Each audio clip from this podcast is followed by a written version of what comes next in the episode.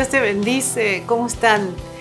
Eh, gracias a Dios nosotros estamos bien y disfrutando de tiempos en casa, con la familia, con los hijos y a la vez escuchando la voz de Dios. Creo que es una buena oportunidad eh, para escuchar su voz, para quedarse un poco quieto, ¿no? descansar y escuchar su voz sobre todas las cosas, escuchar su voz. Eh, y, de, eso quiero hablar, no de su voz, pero sí de su palabra, ¿no? que es como su voz y nos habla todo el tiempo porque está viva y es eficaz. Eh, en el capítulo 21, versículos 15 y 17 de Segunda de Samuel, hay una historia muy ah, impresionante a la vez porque dice y habla de muchas cosas, pero quiero enfatizar en una. Eh, la voy a leer empezando por el versículo 15. Volviendo los filisteos a hacer guerra a Israel. Eh, y descendió David y sus siervos con él y pelearon con los filisteos. Y dice que David se cansó.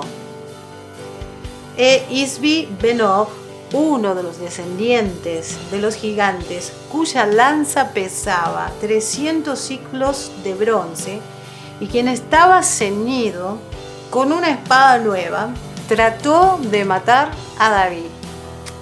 Eh, y el 17 dice más, Abisai, hijo de Salvia, llegó en su ayuda e hirió al filisteo y lo mató.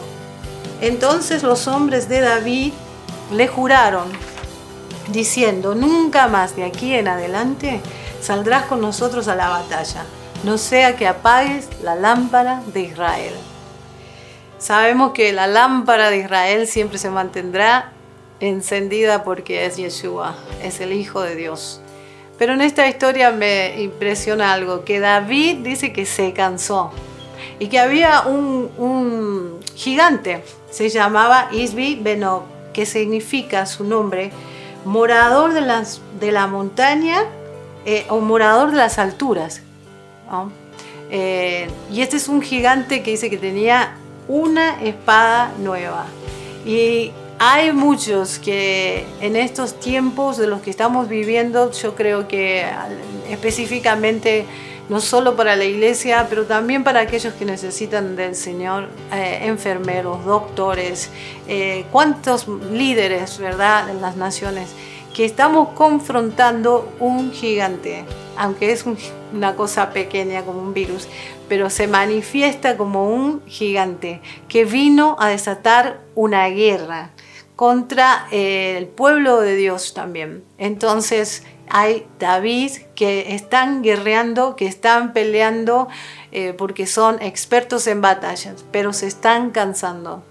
Y están cansados, muchos están cansados en esta temporada, muchos están cansados en esta guerra, porque este gigante se apareció con una espada nueva, una espada nueva, pero aunque esté em, ahí mostrándose como el, que está queriendo matarnos, no va a poder porque el Señor está enviando ayuda. El Señor te envía ayuda.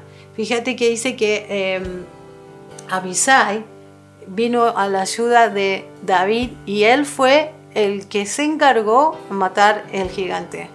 Viene ayuda. El cielo se encarga de este gigante y nos va a reforzar.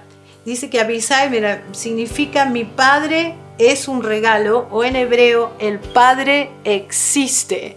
El Padre existe. El Padre viene eh, por nosotros, viene a ayudarnos y no nos deja solo en esta batalla. Él se va a encargar de matar a este gigante. Él el cielo mismo se va a encargar. Así que Toma fuerza porque el Señor nos está enviando ayuda.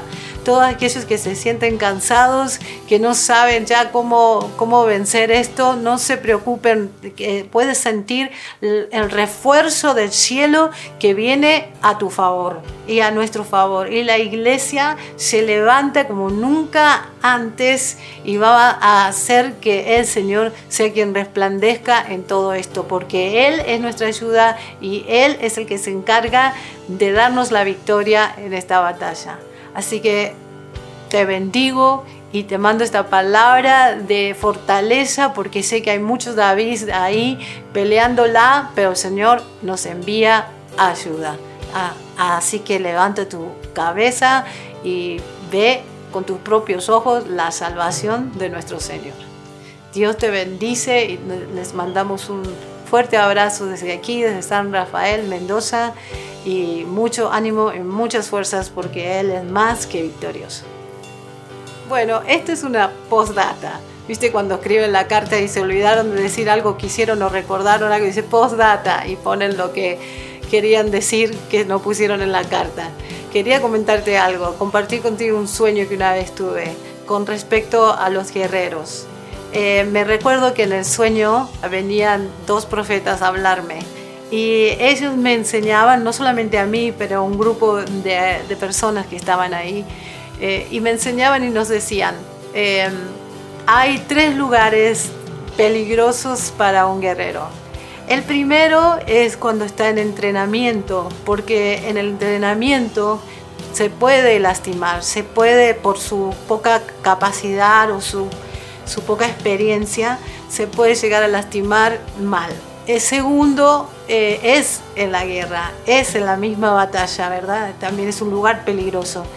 Y tercero, y entonces mm, especifican esto en el sueño que tuve, el tercer lugar es el más peligroso, porque es el lugar después de la batalla, después de la guerra cuando vuelven a casa, cuando bajan la guardia, cuando se sacan la armadura y empiezan a sacarse todo y se tiran en el sillón porque están cansados, cansados de todo lo que vivieron en la guerra.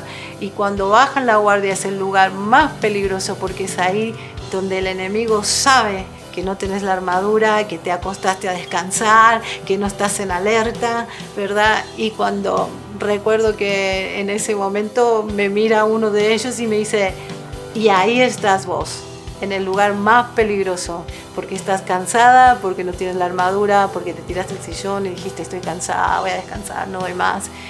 Y bueno, con esto que estamos hablando, cuando nos cansamos es el lugar más peligroso. Pero recuerda, el Señor está enviando ayuda.